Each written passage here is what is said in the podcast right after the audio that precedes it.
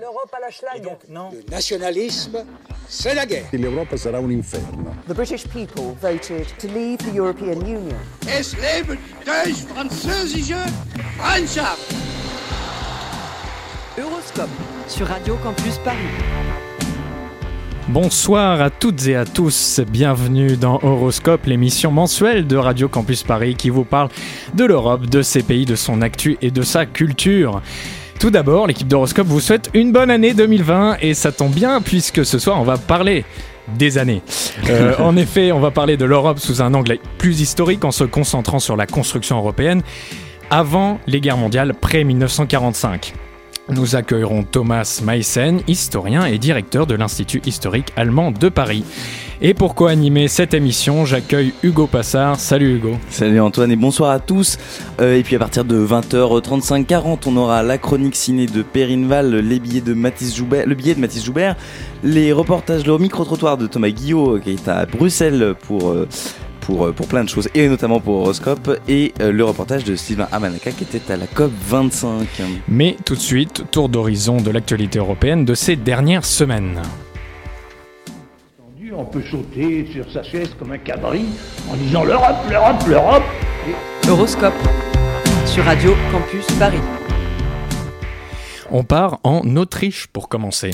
L'Autriche qui semble se sortir enfin d'une impasse politique de longue durée après un feuilleton politico-financier démarré au printemps dernier. Rambobinons, en mai 2019, donc, deux médias allemands, des Süddeutsche Zeitung et der Spiegel, publient sur leur site internet des extraits d'une vidéo datant de 2017, donc deux ans auparavant.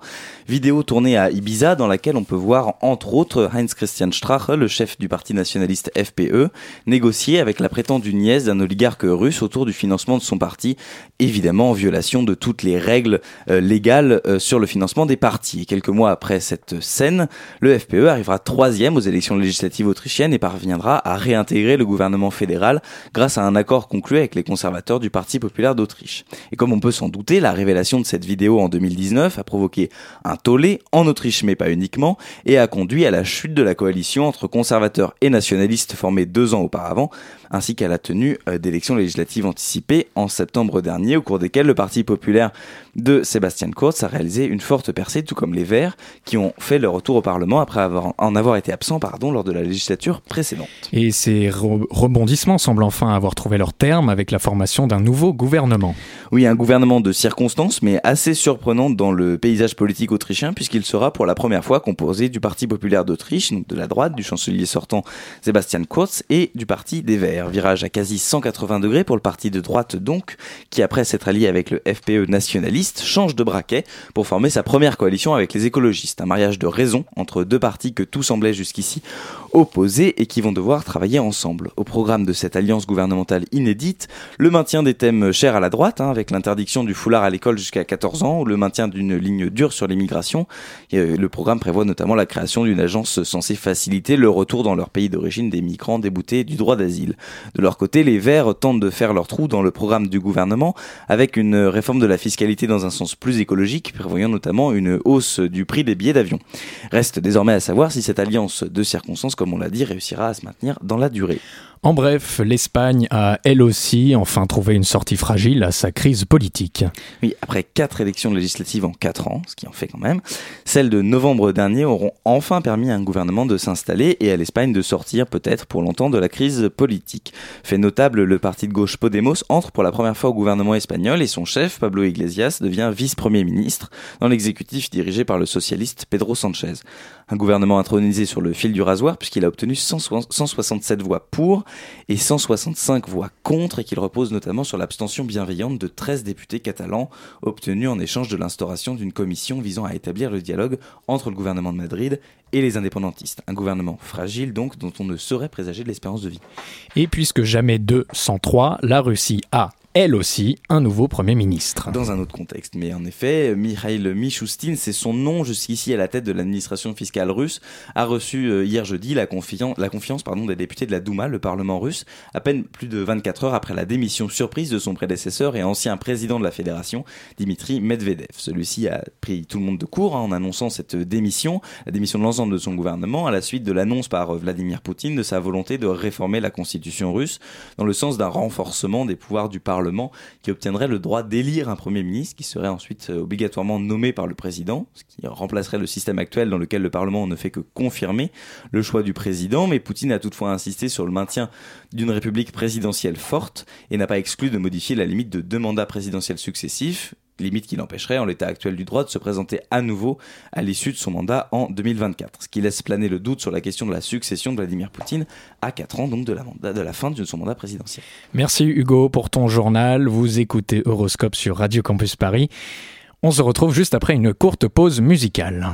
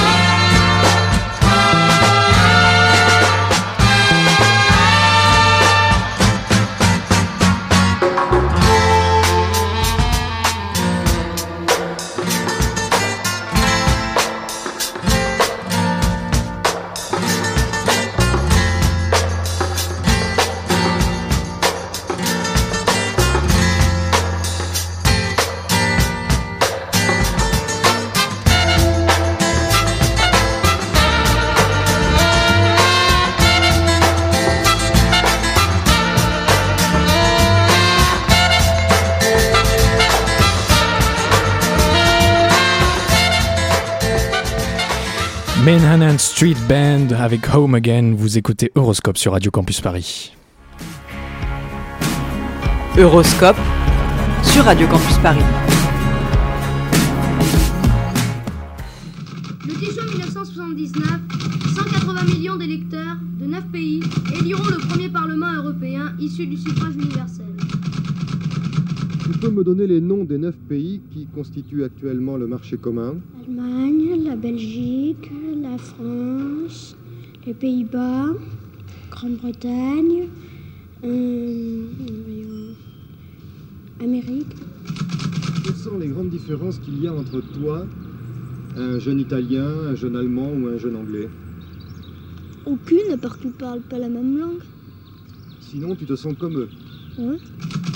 Tu serais partisan de réunir tous les pays d'Europe en un seul pays? Non, parce qu'on n'a pas la même vie de vie. Vous prenez exemple l'Angleterre, euh, elle mange pas aux heures comme nous. Bah oui, parce que comme disait euh, Olivier, euh, euh, je sais pas moi, on- on- il y aurait, y aurait sûrement moins, par exemple, de, de querelles économiques, par exemple.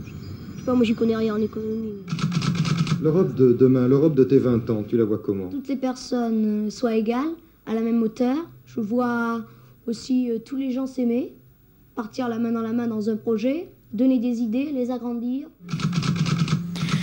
On vient d'entendre l'archive de l'INA de 1979 et j'espère que vous, chers auditeurs, chères auditrices, vous êtes aussi prêts à remonter dans le temps puisqu'on va revenir quelques années, quelques décennies, quelques siècles en arrière. Nombreux sont ceux qui commettent encore l'amalgame entre Europe, le continent, et l'Union européenne avec sa politique.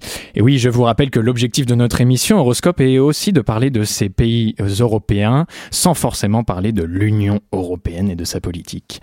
Car effectivement, le continent s'est construit avant l'Union européenne et a survécu à de nombreux enjeux et à de nombreuses crises.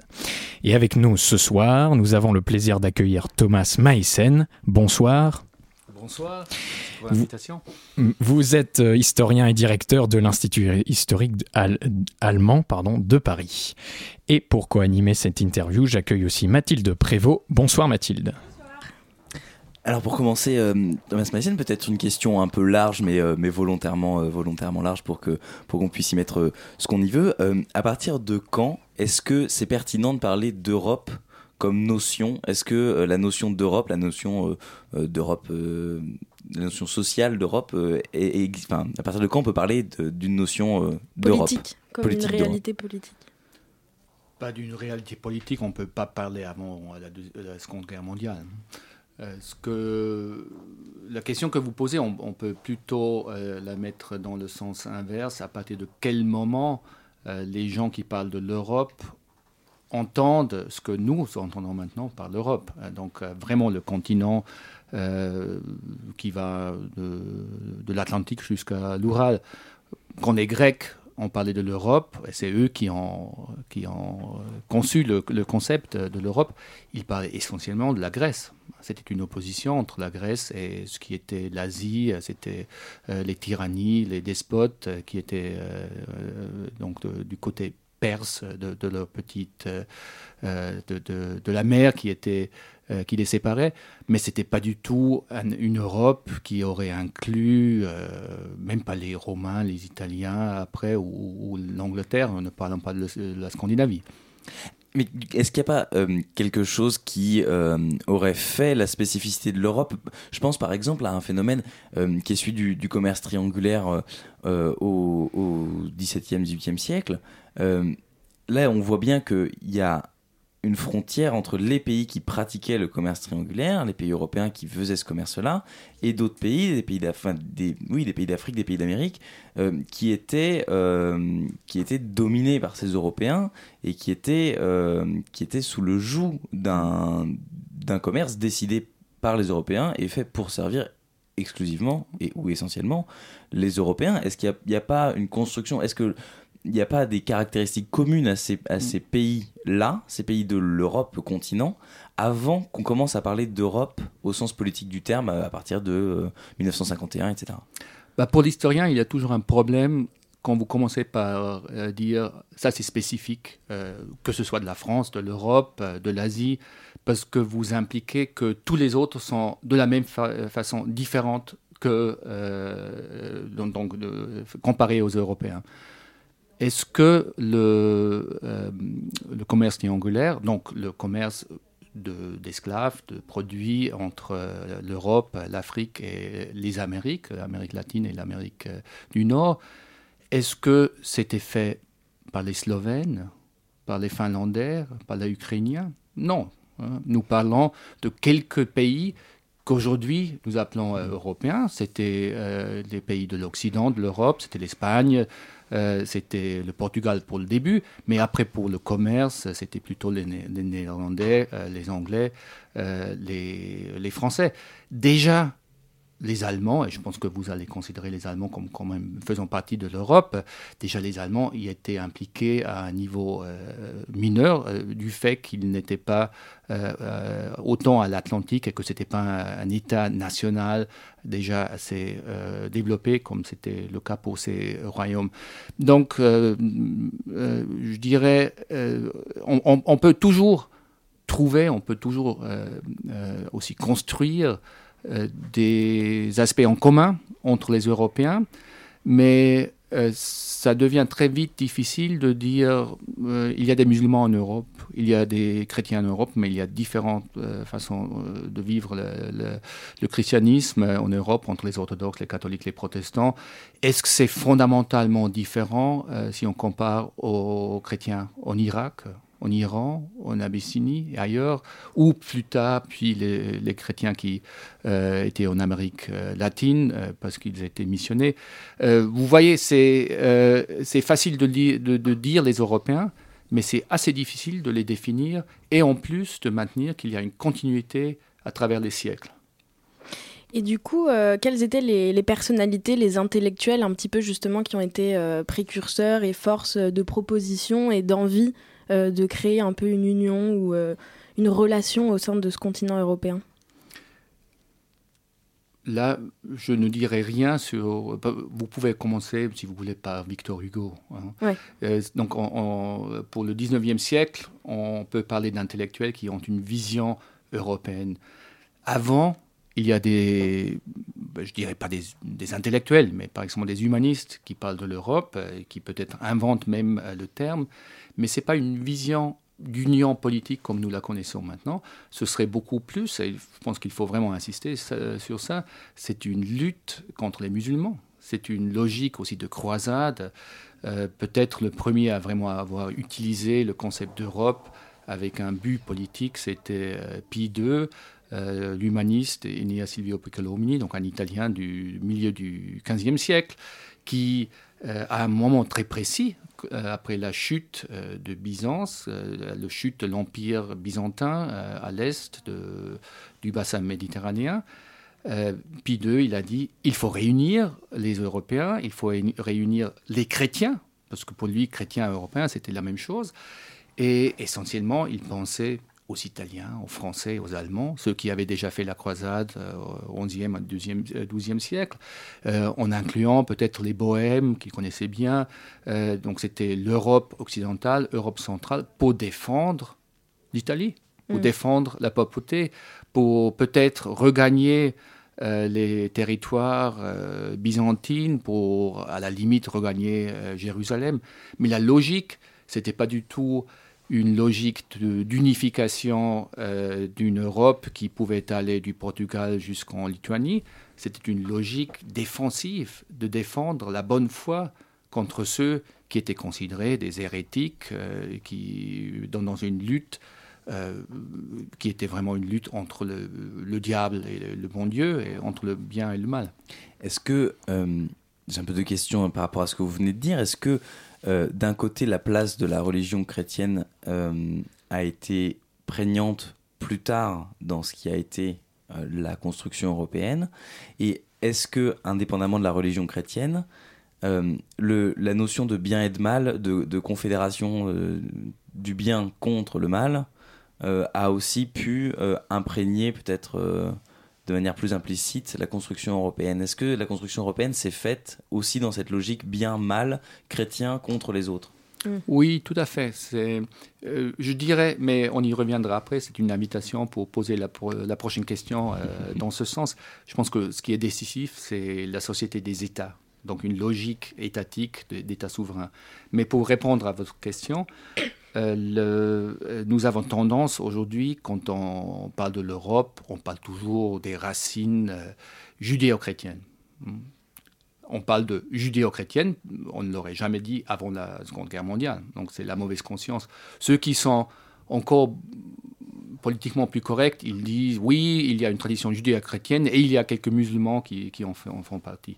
Mais c'est très clair, ceux qui sont moins, euh, si vous prenez par exemple euh, euh, les, nationalistes italiens qui, insistent beaucoup, mais aussi bien sûr la, droite française qui insiste beaucoup sur la tradition chrétienne, ils disent tout court, tout court la différence entre nous et eux, et c'est toujours une dichotomie qui se construit ainsi, la différence entre nous et eux, c'est la tradition chrétienne. Ce sont des gens qui normalement ne vont pas à l'église, qui ne croient pas en Dieu, mais ils disent qu'il y a une particularité euh, de cette tradition. Et je pense qu'on peut euh, maintenir que pour la plupart des Européens, cette tradition chrétienne a toujours été importante pour exclure les autres. Ceci dit, vous le savez autant que moi qu'il y a des chrétiens en Amérique, euh, dans les Amériques, il y en a en Afrique. Donc ce n'est pas un critère qui distingue vraiment. Pour le bien et le mal, je dirais la même chose, mais là aussi, vous le savez, toute société se construit comme meilleure que celle de ses voisins. La question, c'est quel est le réseau euh, décisif? Les Français, en 1914, et avant et après, mais je prends 1914, euh, étaient convaincus que les Boches, c'était des barbares insupportables. Euh, peut-être ils avaient raison, mais euh, en tout cas, les, Allemands, ils pensaient la même chose des Français. Euh, les Grecs, quand ils ont conçu le concept d'Europe, de, ils ont dit la même chose des barbares qui étaient pour à l'époque, c'était les Perses. Donc, bien sûr, oui, le bien et le mal, mais c'est une logique pas de la construction européenne, c'est une logique de tout mouvement identitaire et pour l'Europe, je dirais, euh, euh, un des mouvements qu'on tend à, à oublier euh, de, réunification européenne, c'était les nazis. Et les nazis, ils ont dit, il faut défendre l'Occident contre les bolcheviks, il faut défendre la civilisation contre la barbarie.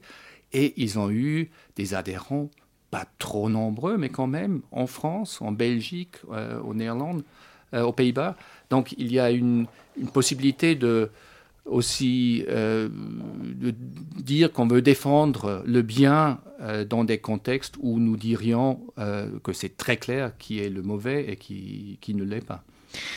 Vous restez avec nous, Thomas Meissen. on va continuer après une courte pause musicale à parler de la notion du bien et du mal au sein de l'Europe.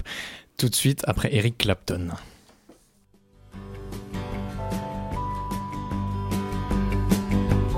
I don't care if you never come home.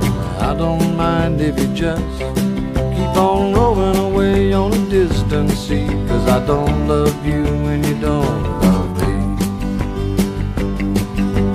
Cause a commotion when you come to town. You give them a smile and they melt.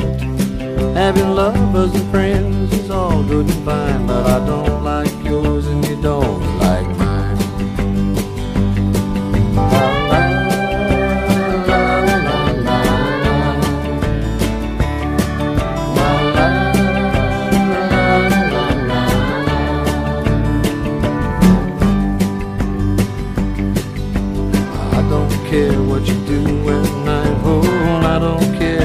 get your lights. I'll leave you alone, I'll just let it be. I don't love you and you don't love me.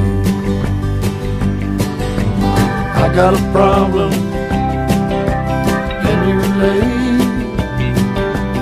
I got a woman, call it love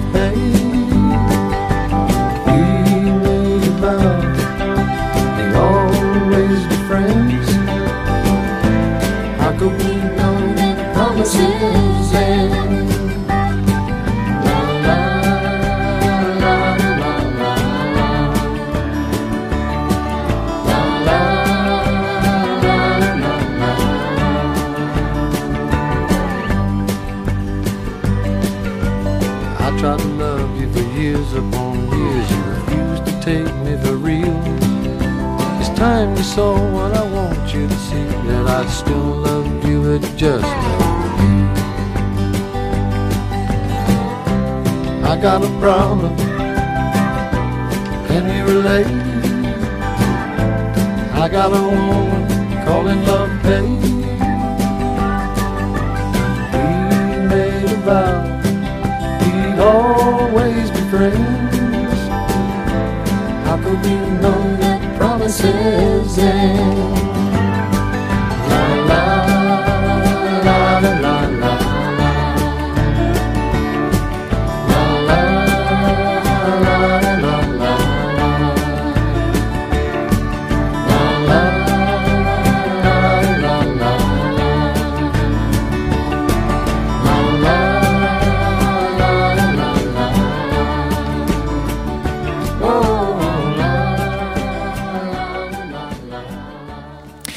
Vous écoutez euh, Horoscope sur Radio Campus Paris, c'était Promises d'Eric Clapton.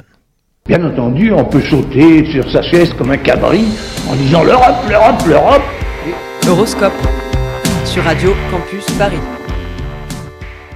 Thomas Meissen, vous êtes euh, toujours avec nous. Je laisse la parole à nos intervieweurs. On parlait tout à l'heure de, du 15e siècle, des croisades, de la logique de croisade et de, et de, euh, de ce qui avait euh, voilà, unifié euh, certains États euh, qu'on pourrait, euh, qu'on pourrait aujourd'hui, euh, qui se retrouvent aujourd'hui dans la construction européenne autour du christianisme, autour de la défense du bien contre le mal, etc. Si on fait un peu un bond dans le temps et qu'on se retrouve plutôt vers le 19e siècle, c'est, on voit que c'est un- une, époque qui est marquée par la construction des États-nations, par l'unité italienne, l'unité allemande, et une identité étatique et nationale assez forte, qui aujourd'hui n'a pas, n'a pas disparu. Comment ce, ce- cette identité nationale euh, a infléchi les relations euh, entre les États européens? Comment est-ce qu'elle a, est qu'elle a façonné euh, ces relations? Est-ce qu'on s'est vu avec plus de méfiance parce qu'on était plus replié sur sa propre identité nationale à partir de cette époque? Est-ce qu'au contraire, ça n'a pas empêché des échanges entre, entre les différents États européens? Non, ça n'a jamais empêché les échanges, c'est clair. Euh, vous permettrez après euh, que je reviens même au 16e, 17e siècle, mais comme nous démarrons, là maintenant avec le 19e, euh, faut, c'est pas nécessaire de vous rappeler en tant que Français que la déclaration euh, des droits de l'homme, c'est une déclaration, donc c'est le citoyen et l'homme. Le citoyen, c'est le citoyen d'un État, mais l'homme, c'est le membre de l'univers, ou un membre de l'univers.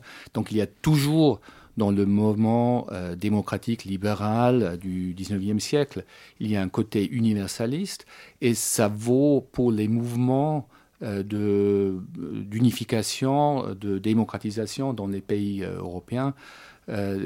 Victor Hugo est bien sûr en France peut-être le, cas le, plus emblématique, le plus connu aussi, mais c'est peut-être encore plus visible dans le dans l'exemple italien où Mazzini, qui était euh, un des une des têtes euh, inspirateurs de la réunification du Risorgimento italien, euh, était en même temps celui qui avait créé un mouvement, le Giovine euh, euh, un mouvement de réunification, d'avancement de, l'idée du progrès européen, du moment quand on dit que tous les hommes sont égaux, on ne disait pas que les femmes étaient égales à, l'époque, mais que tous les hommes euh, sont égaux, les limites, euh, les frontières nationales ne sont pas évidentes.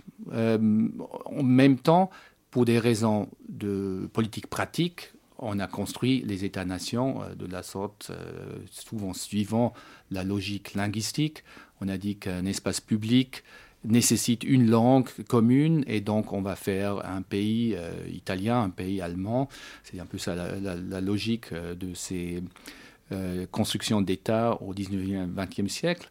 Mais il y avait toujours la possibilité d'imaginer une, une union plus large. Mais cette union plus large ne devait pas non plus se limiter à l'Europe. Donc si tous les hommes sont égaux, pourquoi les Maliens, les Togolais ne- n'en feraient pas partie Donc il n'y a pas une logique euh, exclusive qui, euh, qui limite cette, euh, idée, euh, cette, idée générique euh, à l'Europe seule. Mais c'était évidemment pour des raisons politiques euh, dans une, dans une société d'États qui était très fortement imprégnée par les États européens. C'était les Européens qui se sont euh, fait le plus d'idées autour de ces concepts possibles. Euh, et du coup, euh, à quand est-ce qu'on peut dater les, premiers projets de, rapprochement entre ces États-nations? Voilà, je pense que euh, pour en parler, il faut euh, vraiment revenir au 16e, au 17e siècle, peut-être surtout le 17e. Euh, pour la France, euh, on parle d'Émeric Crusset au début du 16, euh, XVIIe siècle. Il y a un projet de Sully, du duc de Sully, qui était ministre d'Henri IV, que lui-même il attribuait à, à Henri IV. Donc nous sommes là à un temps juste après les guerres de religion en France, mais avant la guerre de 30 ans euh, en Allemagne, 1618-1648, qui était une guerre de religion affreuse. Un tiers de la population a été exterminé, mais les guerres de religion françaises, c'était aussi des luttes incroyables. Et donc il y a une logique ou une question, une recherche d'une logique pour éviter la guerre civile ou même une guerre euh, euh, au nom de la religion entre des États différents. Et c'est notamment euh, Émeric Russet et le duc de Sully qui se sont posé la question comment construire, comment, comment est-ce qu'on pourrait faire une constitution européenne, si on veut, une constitution avec un, conseil qui se réunit régulièrement, peut-être plutôt, aujourd'hui on dirait peut-être plutôt à la façon de l'ONU, donc une mm. réunion d'ambassadeurs qui se réunissent pour discuter, mais avec des droits de vote, par exemple. Donc c'est très concret pour dire que Venise, ce serait, euh, ce serait à Venise une puissance moyenne euh, une république de, de, faire un peu l'intermédiaire, de présider, de modérer les, les, séances pour éviter que les grandes puissances, la France, l'Espagne, euh, l'Empire, euh, ne décident pour les autres. Donc il y avait déjà une, une réflexion un peu, si vous voulez, psychologique autour du fonctionnement d'une réunion pareille. Et ce qu'on oublie souvent, je pense que ce qu'on oublie notamment en France, où on a un concept politique très centralisé, avec euh, Paris, ou à l'époque donc le roi, euh, qui, décidait, il y avait des modèles assez réels pour, ces réflexions de, euh, de, de Crucé, de, du duc de Sully, plus tard euh, William Penn, euh, qui était euh, un Quaker, comme ils appelaient les Anglais. Donc c'est le fondateur de Pennsylvania qui a eu une idée pareille au, XVIIIe siècle. Il y a l'abbé Saint-Pierre, Jean-Jacques Rousseau, ce sont les grands noms de, de ces auteurs qui ont réfléchi autour d'une construction constitutionnelle, d'un échange européen.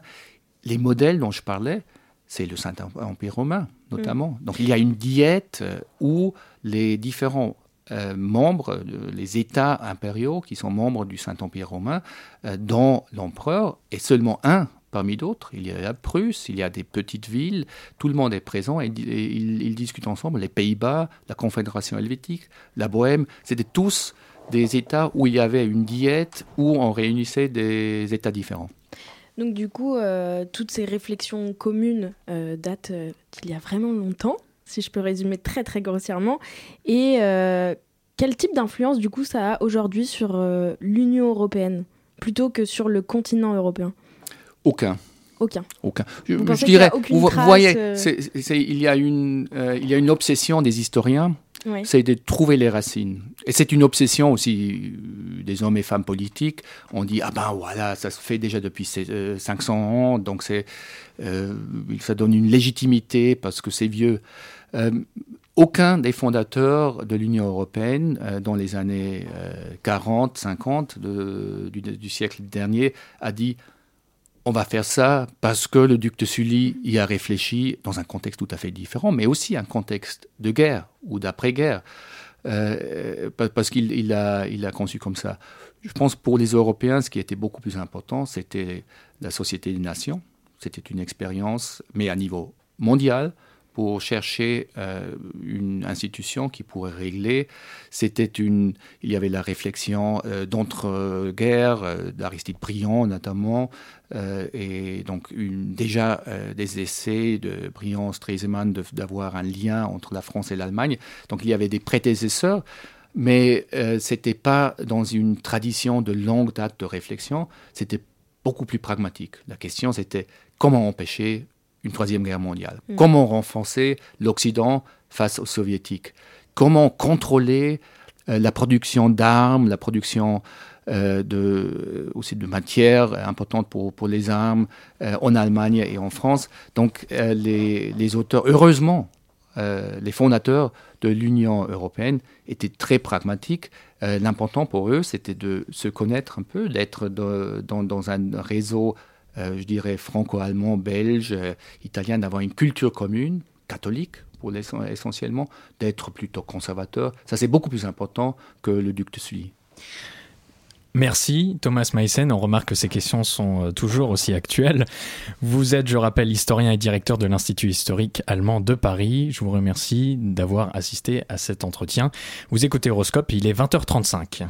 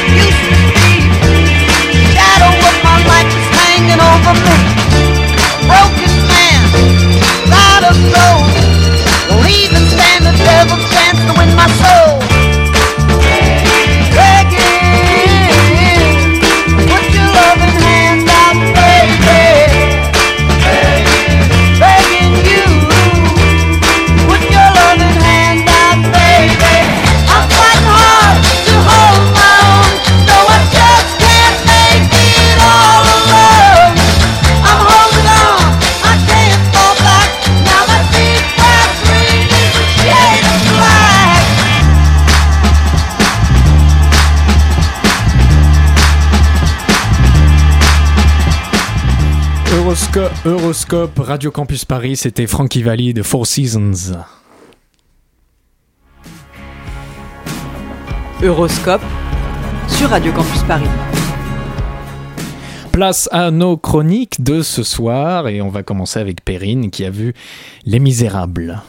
Tout à fait. Alors, une fois n'est pas coutume, je m'intéresse ce soir à un film français, déjà récompensé à Cannes et à Berlin, et qui a été sélectionné ce lundi 13 janvier, jour de naissance de mon adorable neveu prénommé Oscar, sélectionné donc pour représenter la France dans la catégorie meilleur film en langue étrangère à la cérémonie des Oscars, le 9 février prochain.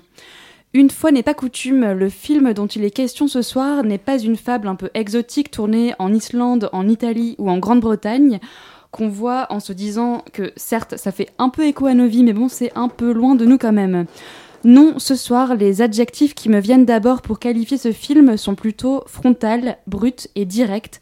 Notez bien que je n'ai pas dit violent, brutal ni rude. Vous l'aurez deviné, enfin on l'a déjà annoncé en fait, mais le film dont il est question, c'est bien sûr Les Misérables, réalisé par Lajli, très remarqué lors de son passage sur la croisette, puis lors de sa sortie en novembre dernier. À l'affiche depuis 9 semaines, Les Misérables suscite l'enthousiasme des critiques et des spectateurs, tout en abordant une question autant urgente que potentiellement dérangeante et peu engageante, à savoir celle des banlieues. On en écoute la bande-annonce. J'en appelle à votre esprit d'équipe. la cohésion. Sans cohésion, pas d'équipe.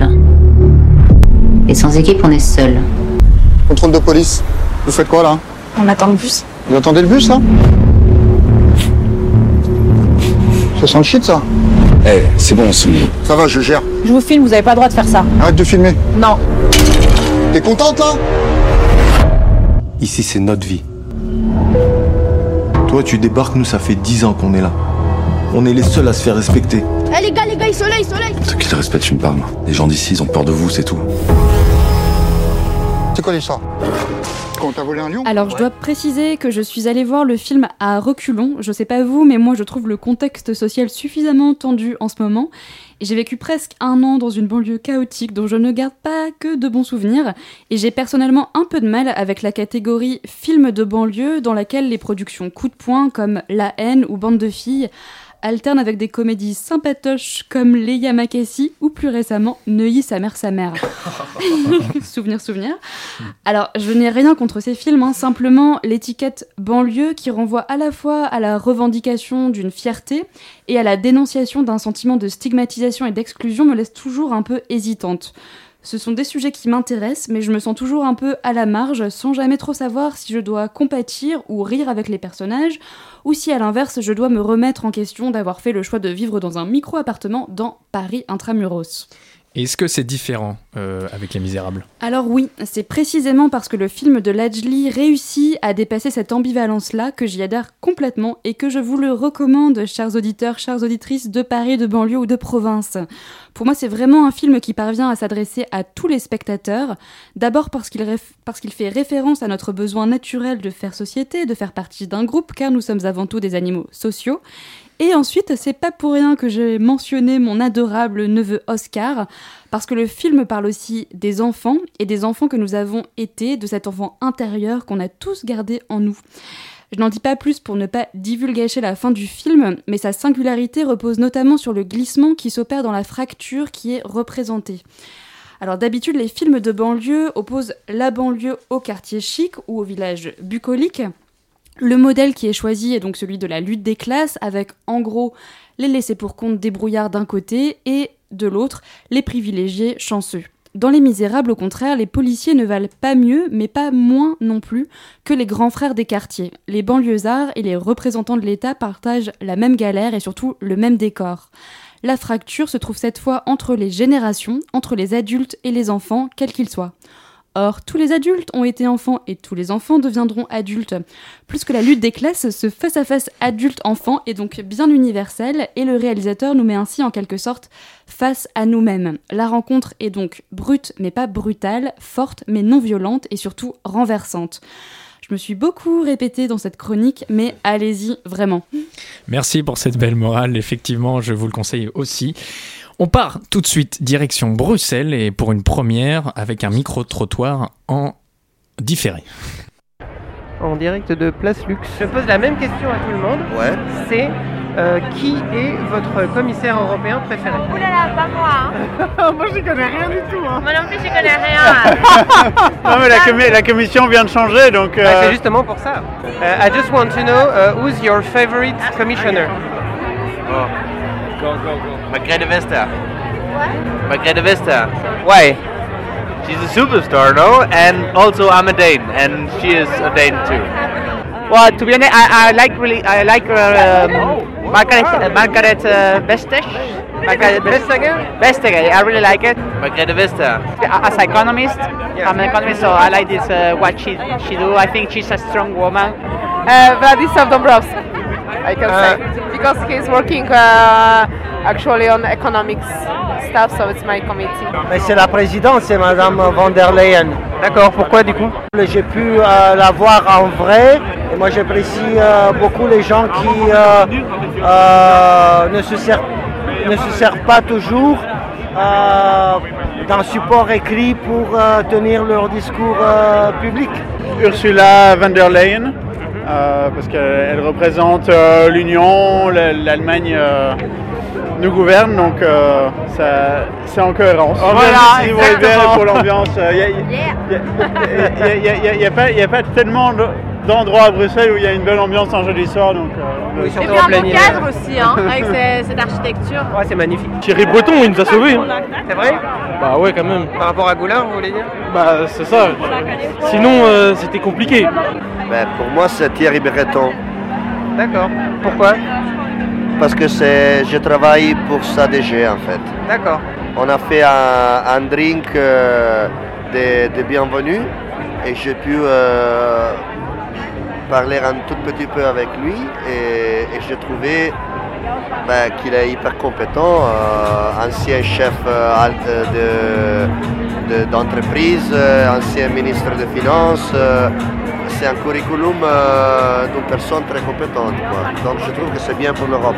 I would say Juncker is my favorite in the He's not- in, he's in, not- in the war. He's not a commissioner anymore, but he was my favorite in the war sense. No, I have one that I don't like. The one from my own country, Mr. Burrell. He hates Catalan people. My favorite commissioner. Yes. Of, of course, you said Borrell. He's moderate. Uh, I really like. I think he's trying to fight against the Catalonian nationalism, a, populism. Très bonne question, auquel on n'a pas de réponse pour l'instant. C'est ça Toi, t'as un commissaire européen préféré?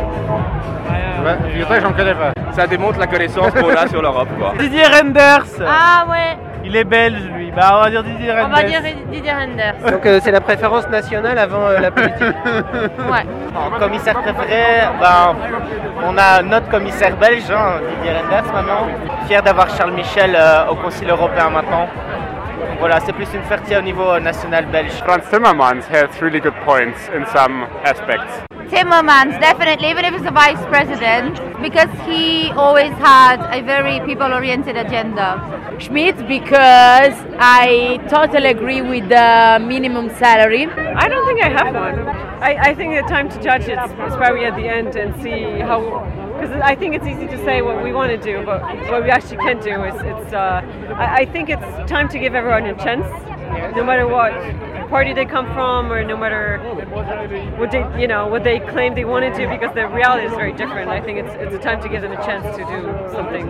I think it's too early to say. Oh. It's a stupid question on purpose. It's yeah okay. That's why I'm not answering. Whose is yours? Uh, I like Vestager. Vestager. Oh yeah, that's true. No, yeah, that's true. Yeah. She did a great job before and. Uh, Yeah, she could also be like the commission president. I think she could have. Yeah. She's like the cool one of the whole the commissioner. She Yes, has yes, the best big knowledge. projects, Yes, big yes, knowledge. yes, big knowledge. Yes, experience. Yeah, it's true. Okay. Well, thank you very much. You're No welcome. Hope that Whenever your you question. want, we can have an interview. Yeah, yeah. Don't worry.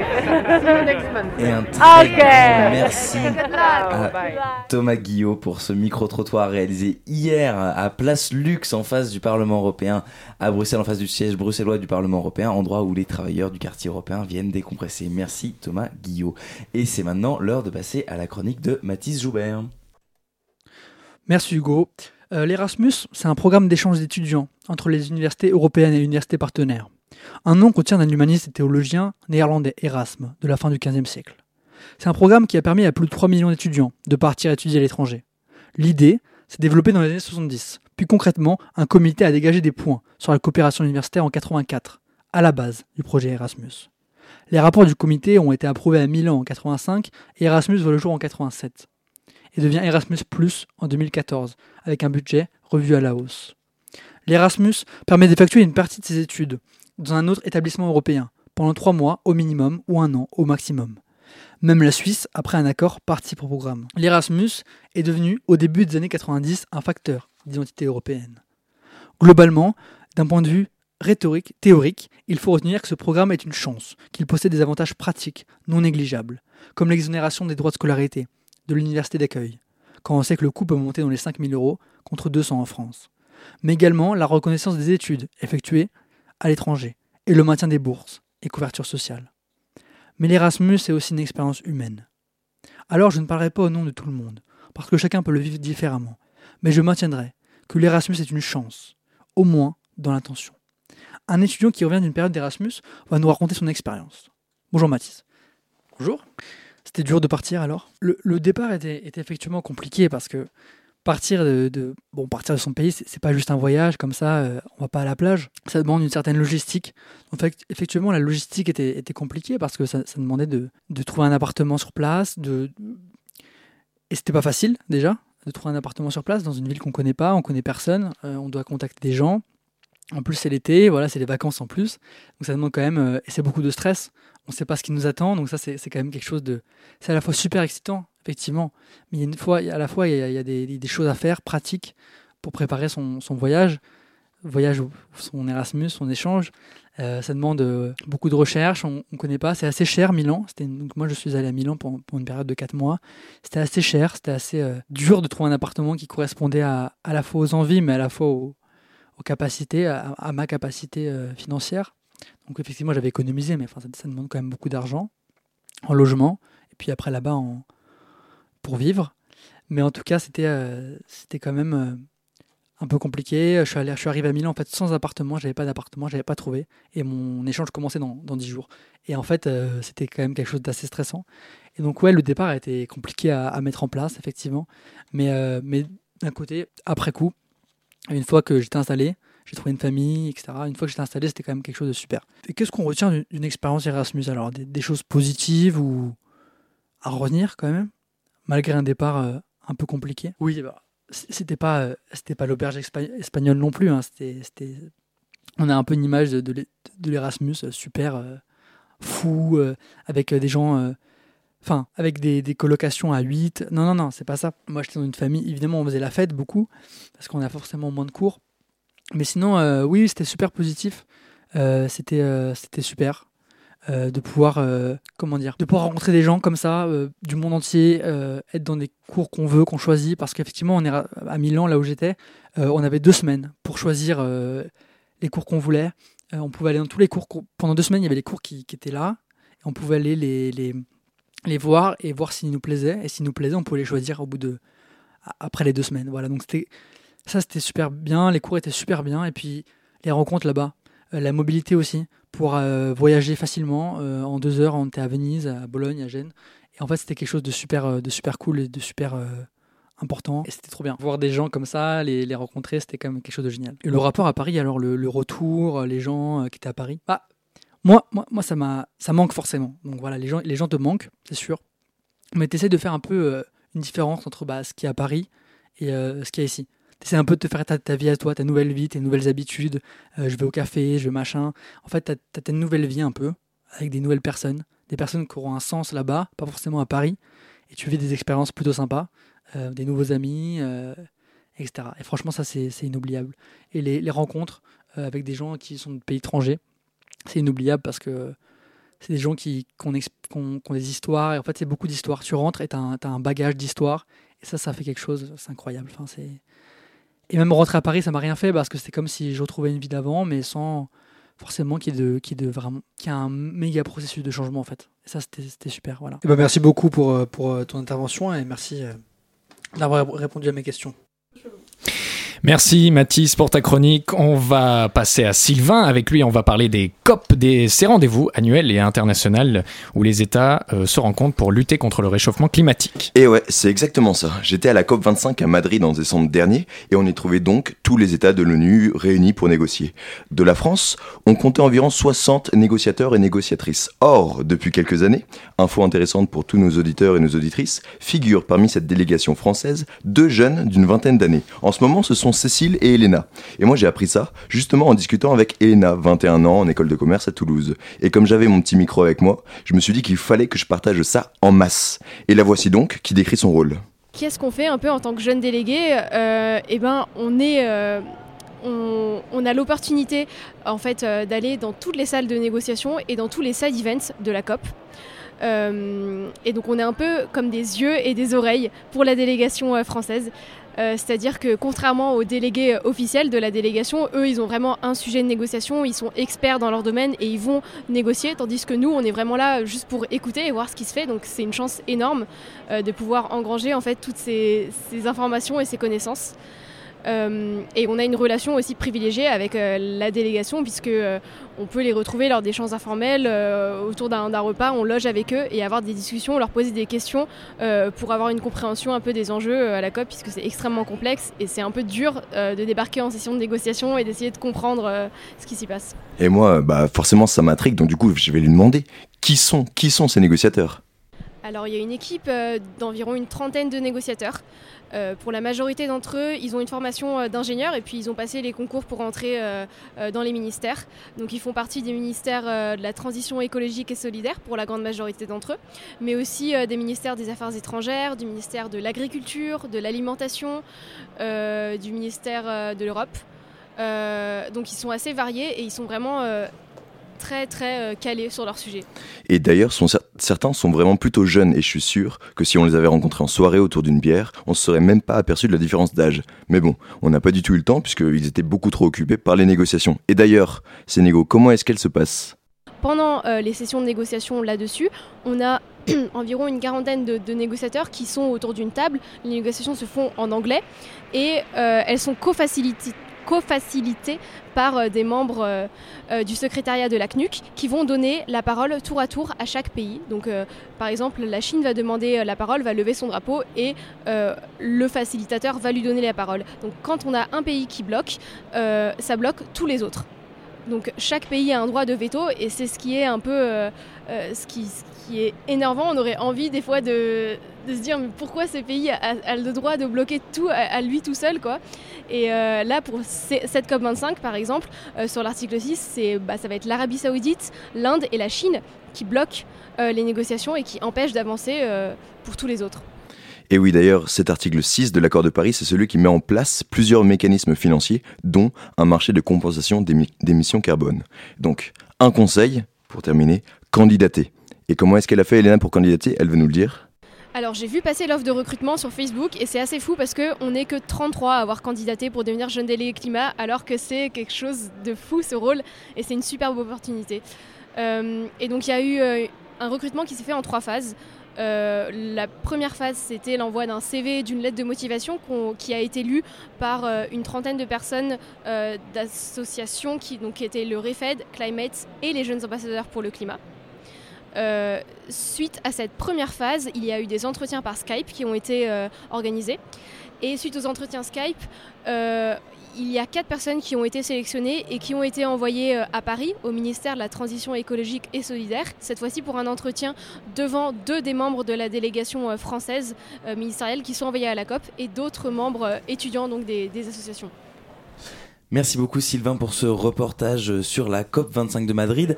Et pour conclure cette émission, Antoine, tu vas nous lire un court extrait des Pensées de Montesquieu qui parle déjà d'universalisme européen. Je suis un bon citoyen, mais dans quelques pays que je fusse né, je l'aurais été tout de même. Être vrai partout, même sur sa patrie. Tout citoyen est obligé de mourir pour sa patrie, personne n'est obligé de mentir pour elle. Un prince croit qu'il sera plus grand par la ruine d'un État voisin. Au contraire, les choses sont telles en Europe que tous les États dépendent les uns des autres.